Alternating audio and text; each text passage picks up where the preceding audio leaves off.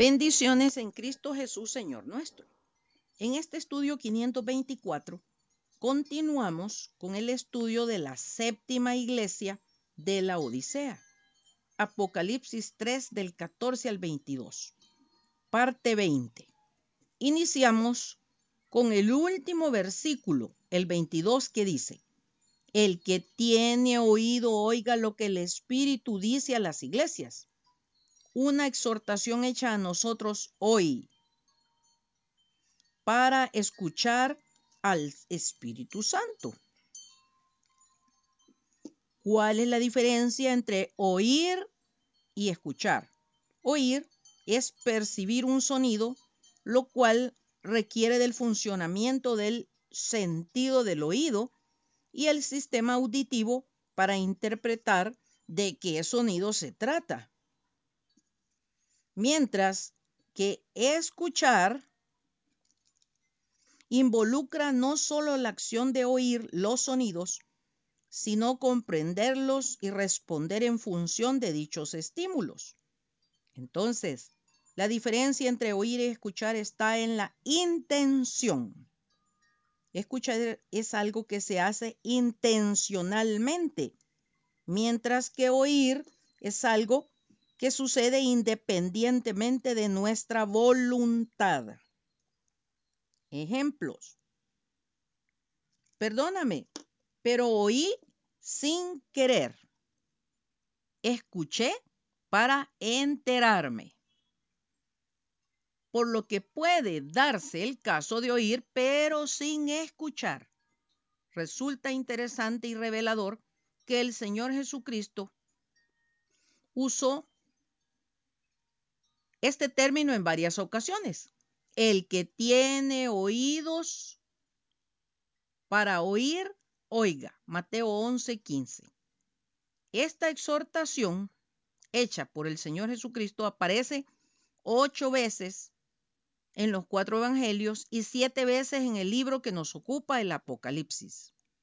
Así como una vez, al parecer, hecha por el apóstol Juan en Apocalipsis 13, 9. Si alguno tiene oído, oiga. Si escuchar implica intención, ¿por qué el Señor Jesucristo utilizó oír? Que es involuntario. Porque el corazón duro, aún el oír lo ha perdido.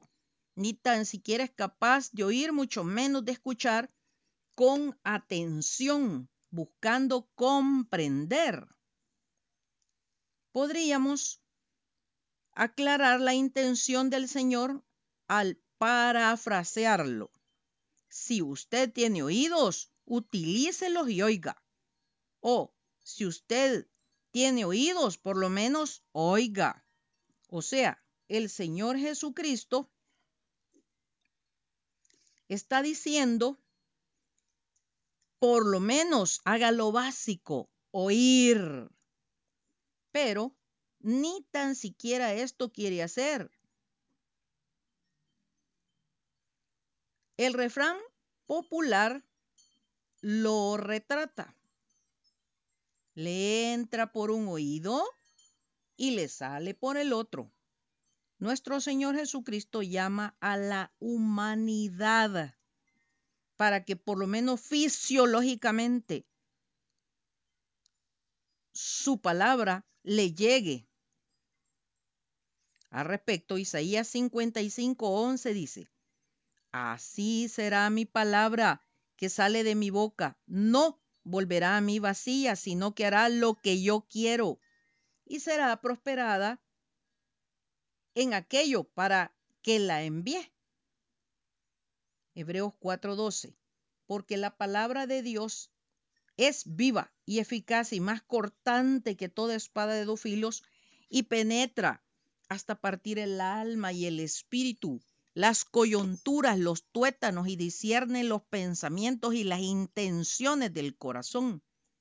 Segunda Timoteo 3, 16 y 17 dice, Toda escritura es inspirada por Dios y útil para enseñar, para reprender, para corregir, para instruir en la justicia, a fin de que el siervo de Dios esté enteramente capacitado para toda buena obra. Queda bien en claro cuál es la intención de la palabra, que fue inspirada por Dios.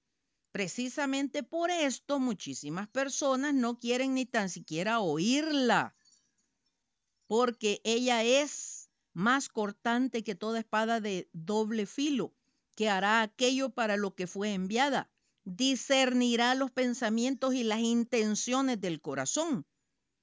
Y en nuestra época, el desenfreno y la búsqueda del placer están a la orden del día. ¿quién querrá mucho menos escucharla? Por esto, es un llamado constante al final de cada una de las siete iglesias, acá en el libro de Apocalipsis. Pero ¿cuál es el propósito? El propósito que tiene es de que cada persona de forma individual recapacite sobre lo que ha oído y se decida a aplicarlo correctamente en su propia vida. ¿Cuántas veces escuchamos un mensaje de la palabra de Dios y pensamos en cuánto le hace falta a los demás? Pero no lo consideramos para nosotros en lo personal. Hagamos un ejercicio mental. Somos buenos para aplicar a otros las amonestaciones, pero no dudamos en aplicarnos inmediatamente a nosotros cualquier promesa de bendición. Estas sí las escuchamos con claridad. Leamos cómo nuestro Señor nos exhorta a escuchar a través de una de sus parábolas. Lucas 6, del 46 al 49, dice, ¿por qué me llamáis Señor, Señor, y no hacéis lo que yo digo? Todo aquel que viene a mí y oye mis palabras y las hace, os indicaré a quién es semejante. Semejante es al hombre que al edificar una casa cavó y ahondó y puso el fundamento sobre la roca. Y cuando vino una inundación, el río dio con ímpetu contra aquella casa, pero no la pudo mover porque estaba fundada sobre la roca. Mas el que oyó y no hizo, semejante es al hombre que edificó su casa sobre tierra, sin fundamento, contra la cual el río dio con ímpetu y luego cayó, y fue grande la ruina de aquella casa. La palabra nos recomienda escudriñarla. Esta parábola también está en Mateo 7 del 21 al 29. Alguno estará pensando, ¿Para qué necesito leerla varias veces? Con una vez basta. Pero si lo hacemos, leer y compararla con otra versión de lo mismo, comprobaremos las diferencias que amplían y fortalecen el aprendizaje. Muchísima gente alardea mencionando cuántos libros lee mensualmente, cuántos ha leído durante su vida pero del libro más importante para la raza humana y en lo particular para cada uno, es muy poco lo que se habla, si no es que nada. Aquí sí estamos hablando de verdaderas preferencias. Les hago una narración. Cuenta la historia que había una iglesia que en su puerta tenía escrito, nosotros predicamos a Cristo crucificado. Con el tiempo, una planta que había crecido a la entrada tapó las palabras, poco a poco comenzando con las del final. Primero cubrió crucificado. Y curiosamente aquella iglesia había dejado de predicar la cruz de Cristo. Luego, al crecer, tapó la palabra Cristo. Ellos también habían dejado de predicar de Cristo para centrarse en otro tipo de mensajes más acorde a la época y a las necesidades sociales.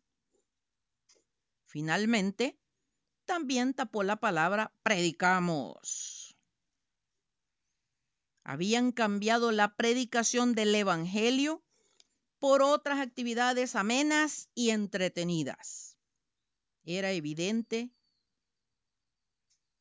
que el Señor Jesucristo ya no estaba ahí.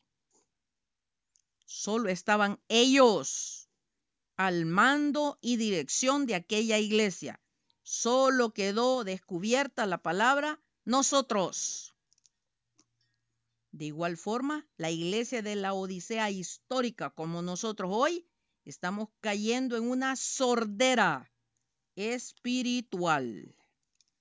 Será hasta el próximo domingo, si Dios nos presta la vida, que continuaremos escuchando para conocer la verdad. Pero sed hacedores de la palabra y no tan solamente oidores, engañándoos a vosotros mismos. Santiago 1.22. Maranata, Cristo viene pronto. Atentamente, Lic Acevedo, colaboradora de Riego.